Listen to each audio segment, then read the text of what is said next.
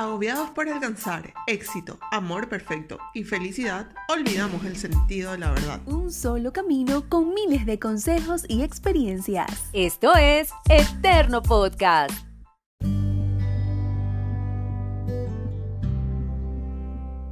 Bienvenidos, bienvenidas. Estamos en un nuevo episodio de Eterno Podcast.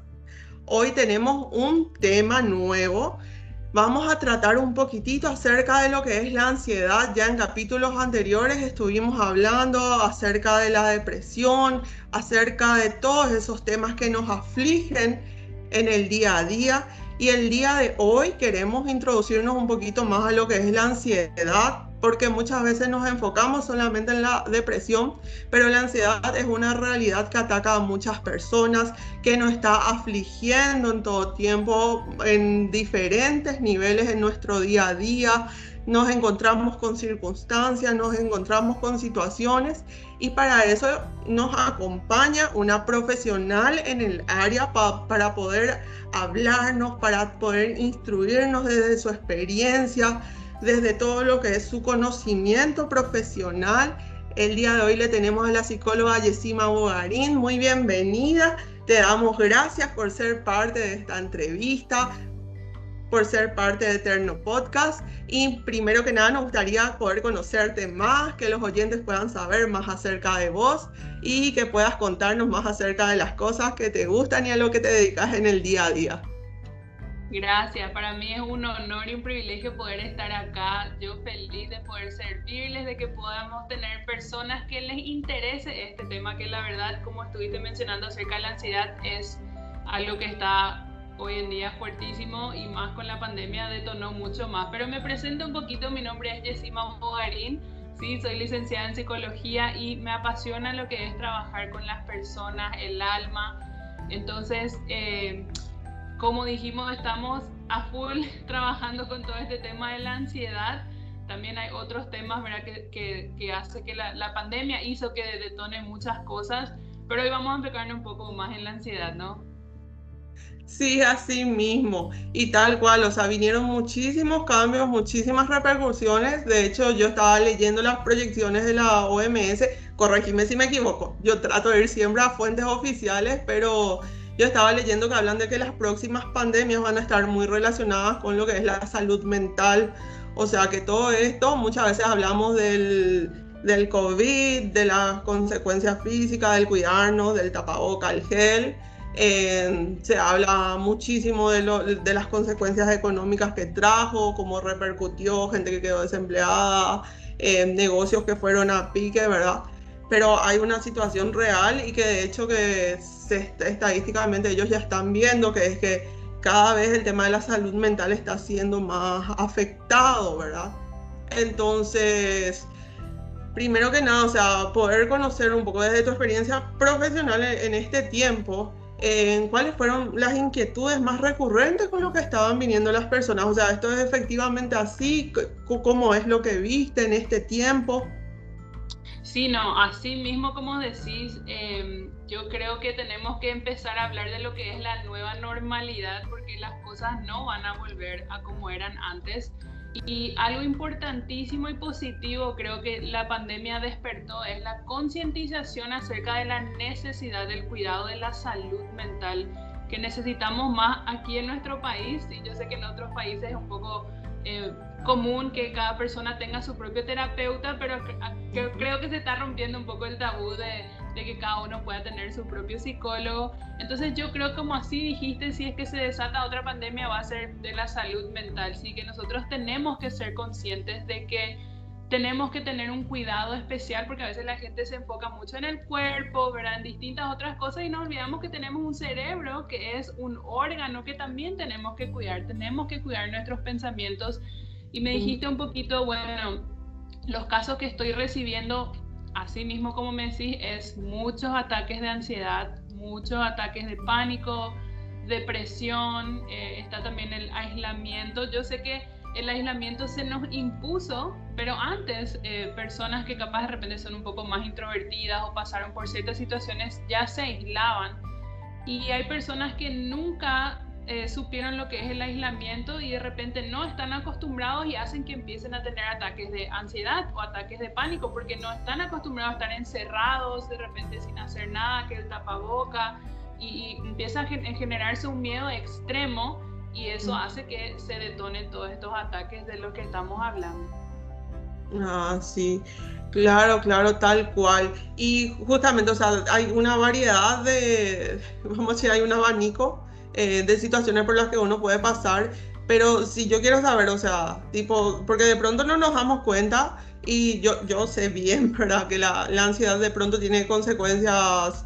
Eh, en mi rendimiento, en mi productividad, pero también uno muchas veces somatiza a nivel físico. Entonces, ¿cómo yo puedo determinar si, si realmente yo estoy sufriendo ansiedad, si estoy pasando por esa situación? ¿En cuáles serían las señales para que yo diga, ah, había sido eso, me estaba pasando? Sí, bueno, algunos síntomas entonces. Eh, primero yo creo que es siempre, como le digo a todos, importante identificar nuestros pensamientos.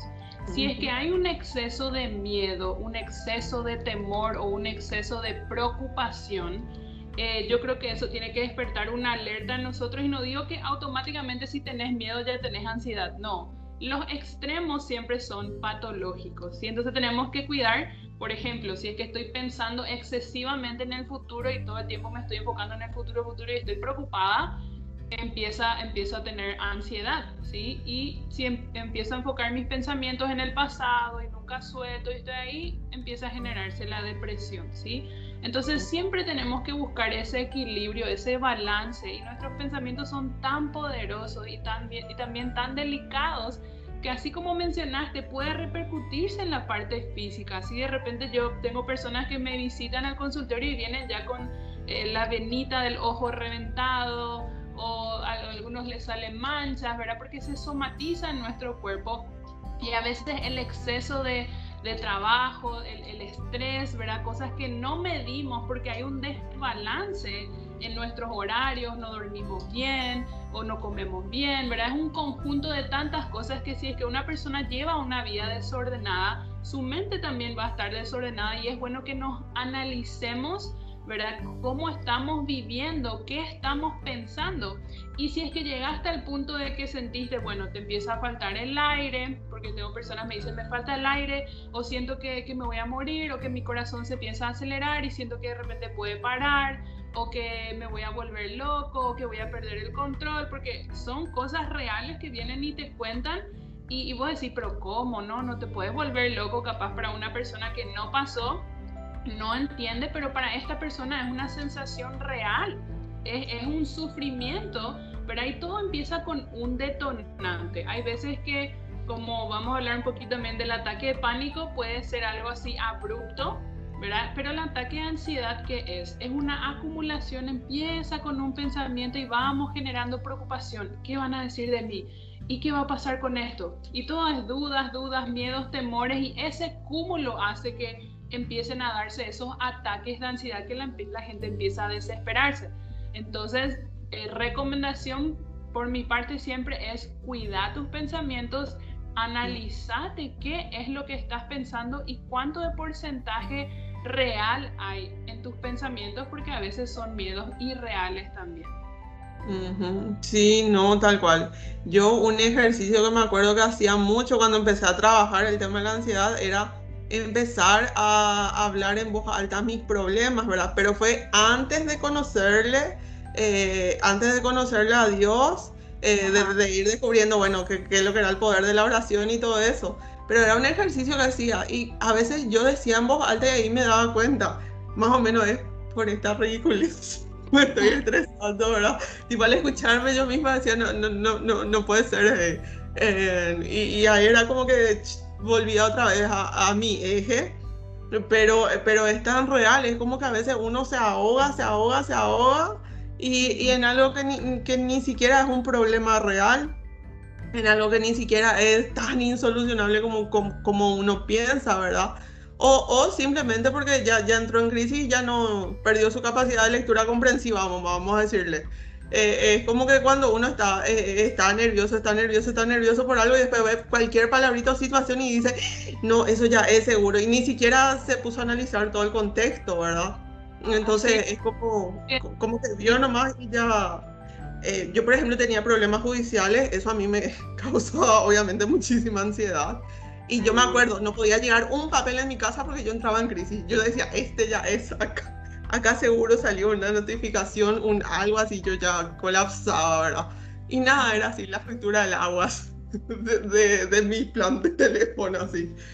Claro, o sea, todos tenemos situaciones de repente que nos sobrepasan, eh, pero como mencionaste algo que me llamó la atención y creo que es necesario repetir, hiciste un ejercicio que es el hablarte a vos misma nosotros llamamos eso en psicología como el insight, la capacidad de reflexionar o la capacidad de tener conversaciones internas con uno mismo. A veces la gente vos decís, ay, pero si me ven hablando conmigo misma van a pensar que estoy loca, pero ese no es el fin. Yo no digo, no, no lo hagas en voz alta de repente si te da vergüenza, pero dentro tuyo es necesario que nosotros tengamos conversaciones internas con nosotros mismos para que podamos, como dijiste bien, analizarnos. Porque ¿qué pasa cuando no te conoces?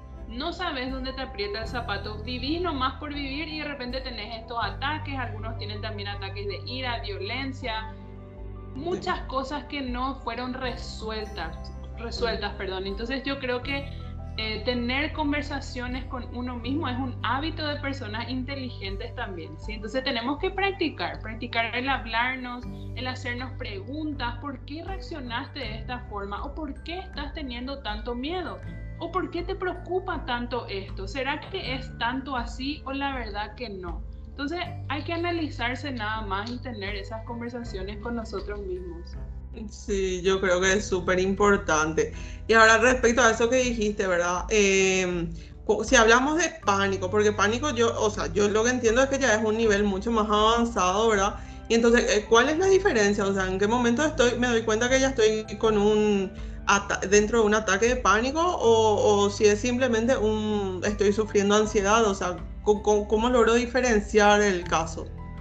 Ok, bueno, el ataque de pánico es un miedo excesivo, ¿sí? que, empezamos a, como dijimos hace rato, te empezaba a preocupar de tantas cosas y, y la diferencia, porque en realidad es ataque de pánico, ataque de ansiedad. Entonces el ataque de pánico es cuando se produce de forma abrupta. Es como que no estás esperando. Por ejemplo, falleció una persona, a lo que no esperábamos, y de repente te, te, empezás a sofocar porque es un momento de desesperación que te sentís impotente y no sabes cómo reaccionar. Fue algo abrupto, una información que cayó así de la nada, entonces te empezás a desesperar. ¿sí? Entonces la persona empieza a entrar en un ataque de pánico, un miedo que va a ser de mí, si murió mi esposo murió fulano, esto que va a ser, mis hijos, bueno, es un miedo abrupto y excesivo, ¿sí? Entonces en esos casos eh, siempre es bueno que nos tranquilicemos porque ¿qué pasa? Nuestro cerebro empieza a activar ese estado de alerta.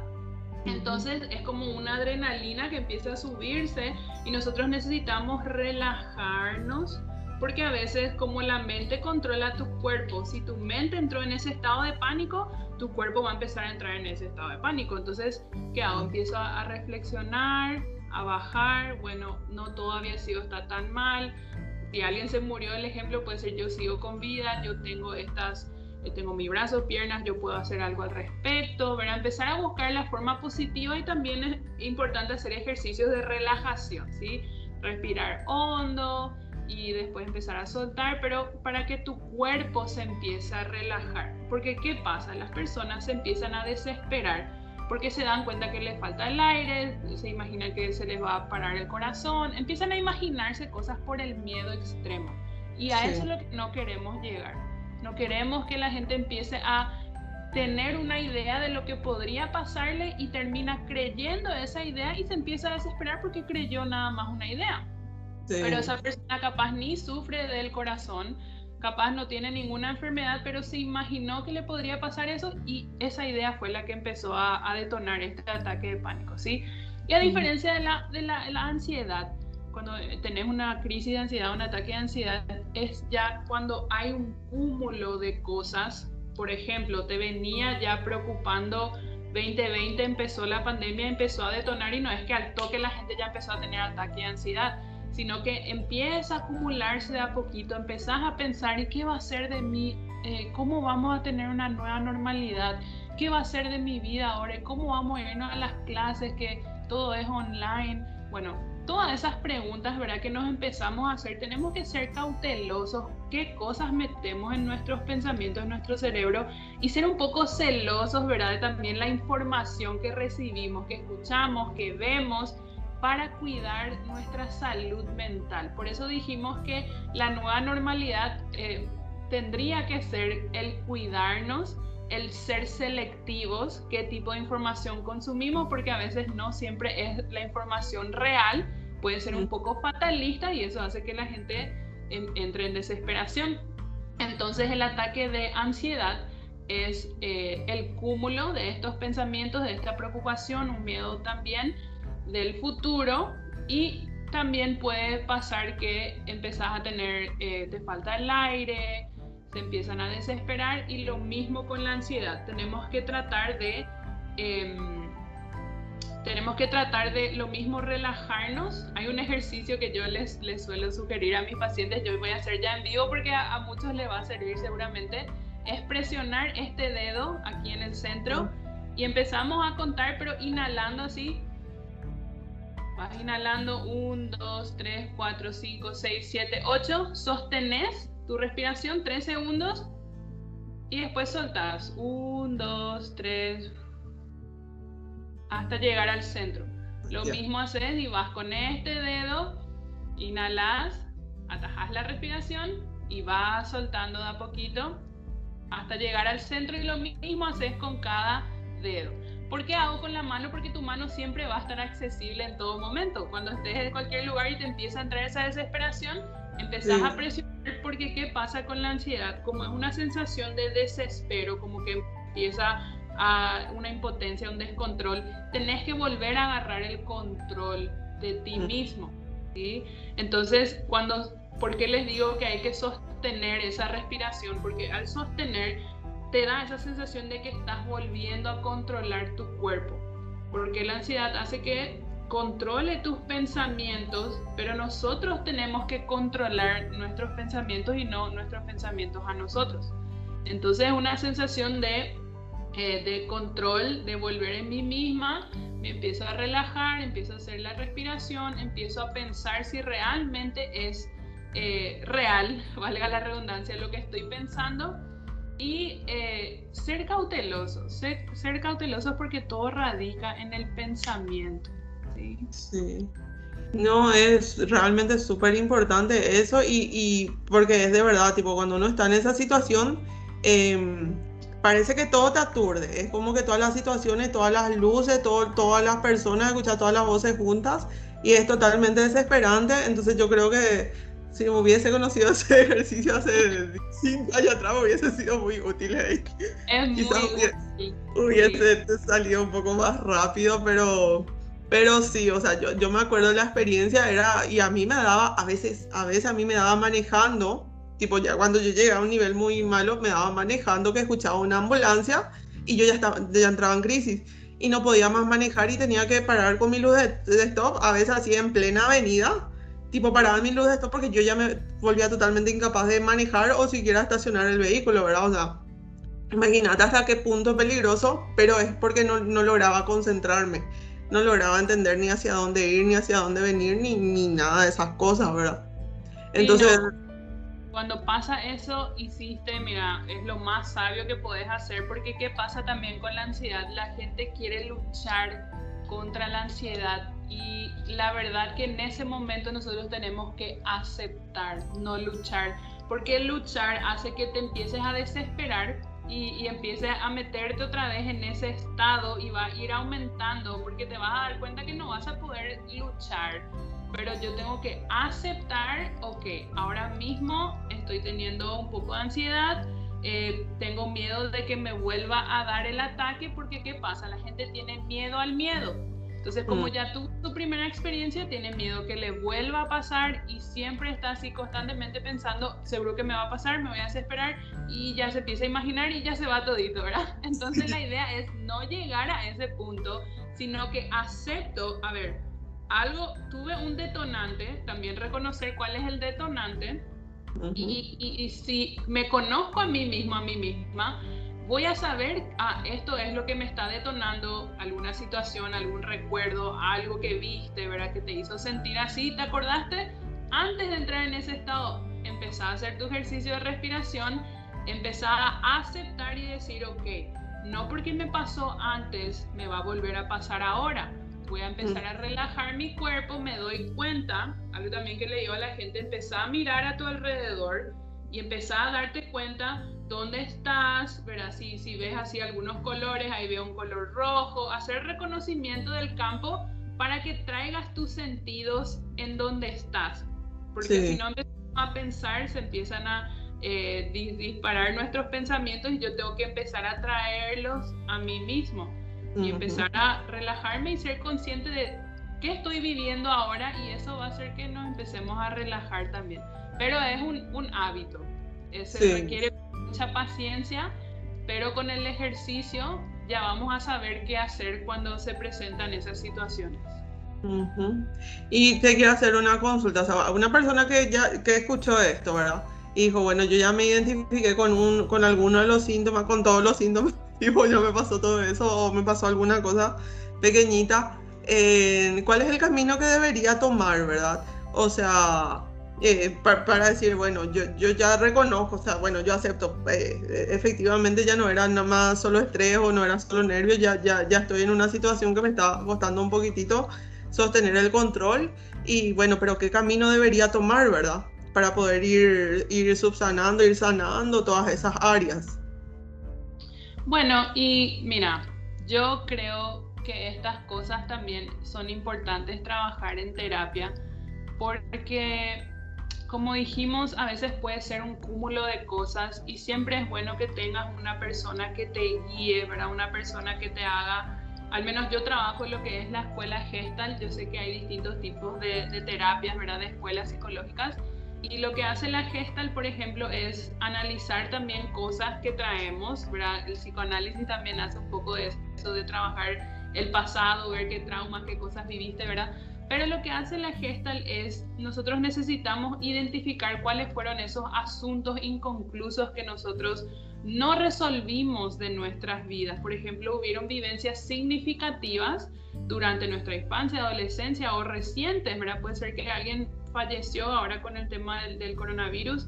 Entonces es importante que nosotros hagamos eh, contacto con esas emociones que vivimos o que estamos viviendo, que podamos tener, como ellos dicen, un awareness, un, reconocimiento de, de, esto viví, esta emoción estoy sintiendo y cada capítulo de nuestra vida, porque son capítulos, ellos hablan de algunos círculos, como imagínense que nuestras vidas eh, son como estos círculos, ¿verdad? Capítulos de nuestras vidas y si es que no resolvimos estos capítulos se van a quedar así abiertos.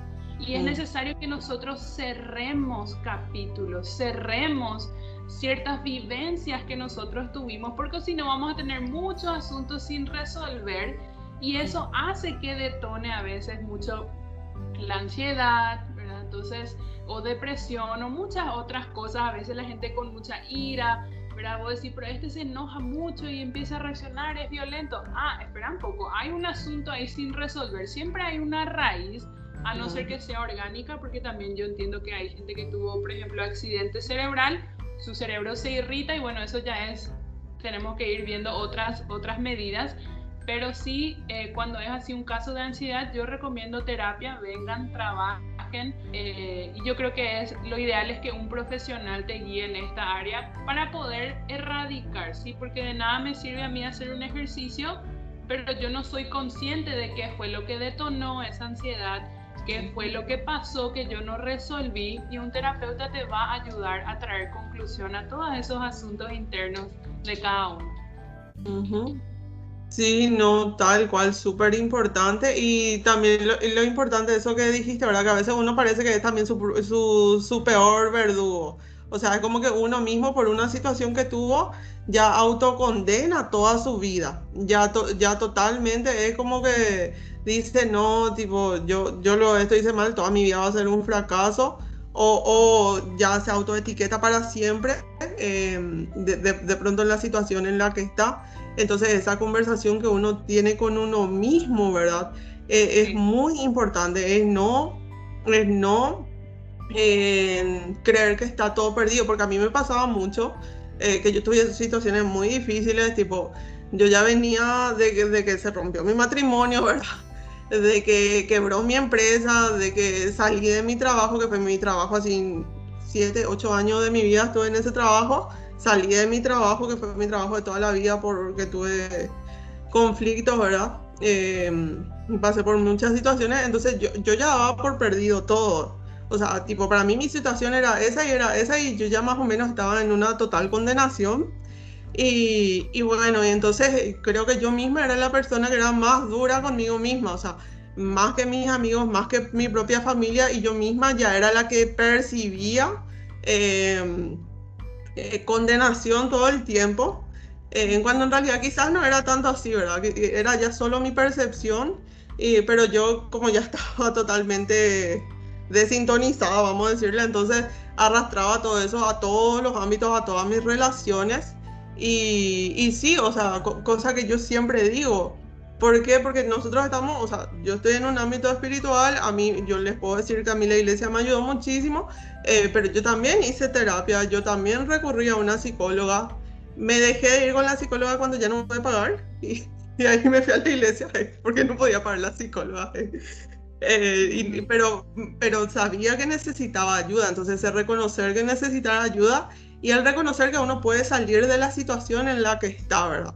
Y de pronto es ese poder de la esperanza, eh, ese darte cuenta, ¿verdad? Em, de que existe una segunda oportunidad, de que...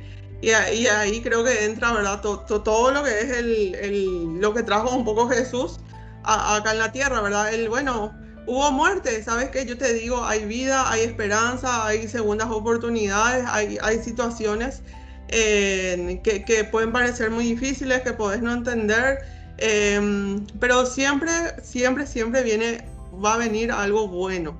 Y que era algo que a mí siempre me decía mi papá, ¿verdad? Por más que mi papá, o sea, mi papá era una persona súper espiritual, por más que no, no, no estaba ni con ninguna iglesia, ni con ninguna, nada, ¿verdad? Pero era una persona súper espiritual y él siempre me decía, todo por más malo que parezca, eh, va a traer siempre algo bueno a tu vida, ¿verdad? Y creo que fue un consejo que después me olvidé, evidentemente, cuando estuve en crisis me olvidé, me olvidé el consejo de mi papá. Em, pero es el consejo que hasta hoy sigue y sigue y sigue, sigue latente en mi vida, ¿verdad? Tipo, toda situación, por más mala que parezca, en, en algún momento se puede convertir en una oportunidad porque al fin y al cabo el ser humano también es muy cómodo, ¿verdad? Eh, de pronto uno si está bien en un trabajo, se va a jubilar con 90 años en ese trabajo y se va a quedar ahí. Y había sido, uno tenía la capacidad de emprender, uno tenía capacidad de hacer miles de cosas. Y no, uno deja ahí durmiendo sus talentos, durmiendo sus capacidades, ¿por qué? Porque está cómodo con su buen sueldo. Entonces es ahí donde uno ve esa, esa situación, ¿verdad? De que había sido Em, pasó algo malo, vinieron circunstancias, vino, vino lo terrible a mi vida, pero la, famosa resiliencia que tanto se habla, ¿verdad? En este tiempo, ¿verdad? Es dentro de lo malo poder ver la oportunidad y decir, bueno, ¿qué, ¿qué, yo puedo quitar de esto? Que no es lo mismo que el optimismo, no es lo mismo que decir, tipo, qué, qué, alegría que, que, sucedió esto, tipo, sino que es una mirada totalmente distinta de decir, bueno, tengo todo esto malo, acepto que es una condición difícil que estoy pasando, pero qué de bueno yo puedo quitar de eso. Y... esperanza es lo último que se pierde, dicen, ¿sí? Entonces, eh, cuando hay vida, hay esperanza, ¿sí? Mientras estamos vivos, siempre hay algo para hacer, siempre hay una solución y no, no todo está perdido, vos estás vivo, entonces hay una solución. Sí, así mismo es. Y una cosita más quería pedirte para cerrar este episodio, ¿verdad? eh, si, hubo alguien que vio, que escuchó y todo esto, ¿verdad? Y se, sintió identificado, o sea, de pronto estaba cargando con, con, esa situación, quizás tiene ansiedad, tiene pánico, tiene muchas situaciones, quizás está cargando con esa culpabilidad, ¿verdad? Eh, de, tengo esto y, no, no, puedo controlar, no puedo autocontrolarme, porque es súper frustrante el darse cuenta que uno mismo no, no puede autocontrolarse, que no puede autocontrolar su, su respiración, que, que no puede autorregular es una situación que es de verdad frustrante, ¿verdad? Cuando te sucede. Entonces, alguien que escuchó todo esto, ¿verdad? Entonces, ¿qué, mensaje podrías dejarle? O sea, eso es lo que quería pedirte. O sea, ¿qué, ¿qué, mensaje vos podrías darle? ¿Qué palabras podrías dejarle en este día? Em, para que también pueda, pueda animarse, pueda levantarse y, y, y, pueda seguir también caminando hacia adelante, ¿verdad? Sí. Bueno, más que nada es ser cautelosos. Eh, de las cosas que estamos pensando, diría yo, sean celosos de sus pensamientos, no, eh, como puedo decir, subestimemos o pensemos que nosotros nomás podemos todo, porque a veces eh, yo creo que venir a terapia también requiere de mucha humildad, ¿verdad? De reconocer, yo necesito ayuda. Había sido, no soy un super, ¿verdad? Todopoderoso Wonder Woman o Superman, ¿verdad? Sino que si, si estás pasando por una necesidad, pero por un momento difícil que te supera, nosotros estamos para eso. Nosotros estudiamos ¿verdad? varios años, entonces estamos para guiarles, no tengan miedo, no porque vengas al psicólogo significa que estás loco, yo creo que eso hay que romper, porque todos a veces necesitamos un poco de ayuda o un empuje o alguien que nos haga ver las cosas de manera diferente que capaz no estamos viendo. Entonces, animate a venir eh, y igual, si tenés amigos, no te cierres, no guardes todas las cosas. Yo siempre a mis pacientes le digo, ¿tenés algún mejor amigo, mejor amiga, alguien con quien puedas hablar? Porque la idea también es, yo no quiero generar dependencia de mis pacientes hacia mí, sino yo quiero darles las herramientas para que ellos puedan salir al mundo y enfrentarse y que ellos mismos puedan resolver las situaciones, ¿verdad? Pero sí, yo estoy ahí cada vez que necesitan pero la idea es que nosotros podamos abrirnos, contar, no te guardes, no tengas miedo, hay una solución, siempre hay una salida. Pero si alguna vez sentiste que, tu vida ya no valía o no tiene sentido, déjame decirte que siempre hay un propósito. Tu dolor tiene un propósito. Entonces te animo a que veas la vida de una perspectiva diferente y si es que yo te puedo ayudar, estoy acá para servirles. Eh, no se dejen eh, desanimar o estar por, porque hubo nomás un ataque de ansiedad o ataque de pánico, porque yo sé que a veces la gente se siente culpable, ¿cómo esto a mí me va a pasar si yo soy así, esto? Mira, no porque tuviste un ataque o, ciertos síntomas eh, quiere decir que tu valor disminuye o tampoco te hace una persona débil.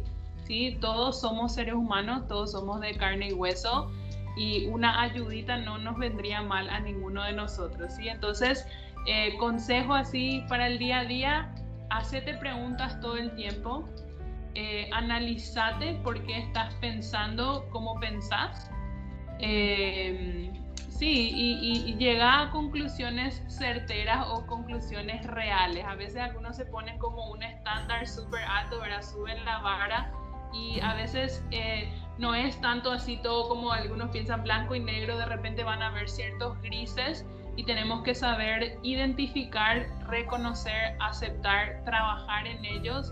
Bueno, ánimo para todos los que están pasando por esta situación difícil. Hay solución, hagan sus ejercicios de respiración, pero estoy acá para servirles y para, para guiarles en lo que se pueda. Súper bien. Jessima, una consulta. ¿Cómo te encuentran en Instagram? Si alguien quiere buscarte, quiere seguirte, quiere ver, porque vos siempre estás subiendo también contenido en Instagram que es muy interesante. Entonces, si alguien quiere encontrar todo eso, ¿cómo te encuentran? Bueno, en el Instagram estoy como sí, pues decir de psicóloga, pero es PSI, Yesima, que es mi nombre, Y-E-S-I-M-A, Bogarín. Entonces, sí, Yesima Bogarín.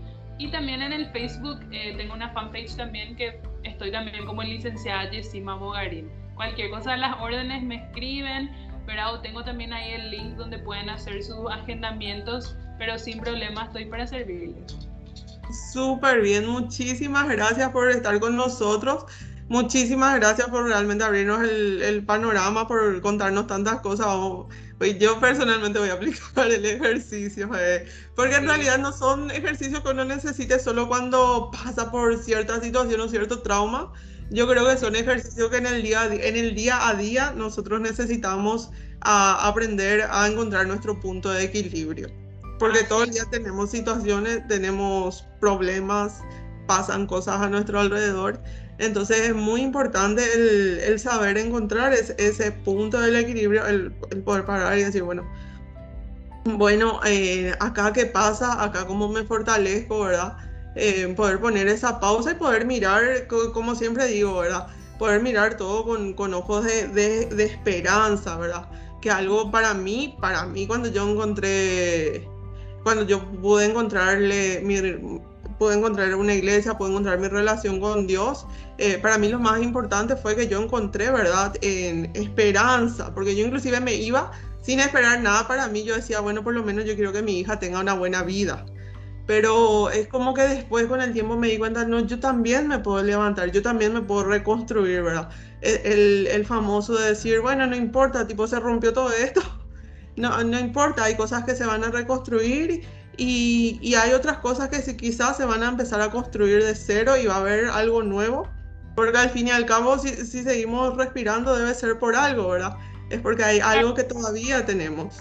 Sí, somos cuerpo, alma y espíritu. Conmigo trabajamos el alma, con los nutricionistas o distintas áreas trabajan el cuerpo y también como mencionaste la espiritualidad, el espíritu a veces nos olvidamos de trabajar. Yo le digo a la gente no importa de qué religión seas, pero la espiritualidad es tan necesaria, tenemos que alimentar nuestro espíritu. Yo decidí creer en Dios, vos también me compartiste que así decidiste creer en Dios y esa es la forma en como yo alimento mi espíritu y casi siempre me sostiene. Ahí está nuestra voluntad, la motivación. Entonces cuando esa área no está alimentada, a veces trabajamos nuestras emociones nomás, pero falta ese empuje, ese, esa voluntad, ¿verdad? Que te da las ganas de querer seguir viviendo con un propósito. Entonces, mm.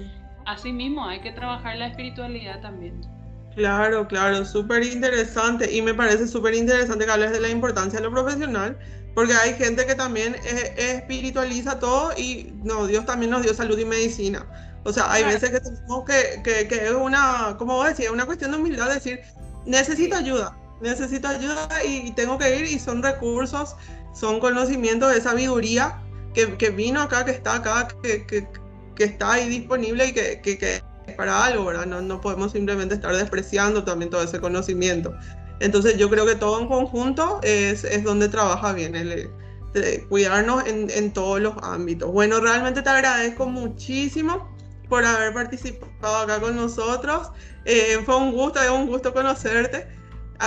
estar acá en Eterno me da la oportunidad de conocer gente increíble, realmente para mí es una alegría cerrar cada entrevista, poder compartir con ustedes, poder intercambiar y sobre todo poder aprender tanto, porque yo creo que siempre algo más también es que mientras estamos vivos tenemos tanto para aprender. Entonces tener esta oportunidad para mí es algo, algo realmente hermoso. Entonces te agradezco muchísimo y le agradezco a toda la gente que nos está oyendo, que se está conectando siempre. Síganle a Yesima Bogarín, ella está en Instagram, arroba TSI Yesima, ¿verdad? Yesima Bogarín, ok. Entonces búsquenla así, ella suele lanzar contenido y nosotros estamos siempre como Eterno Podcast en Instagram. Síganse conectando, vamos a seguir hablando del estrés y vamos a seguir hablando mucho más de lo que es acá el equilibrio em, en, en los tres ámbitos, el cuerpo, el alma y el espíritu. Que Dios les bendiga. Hasta luego. Chao, chao.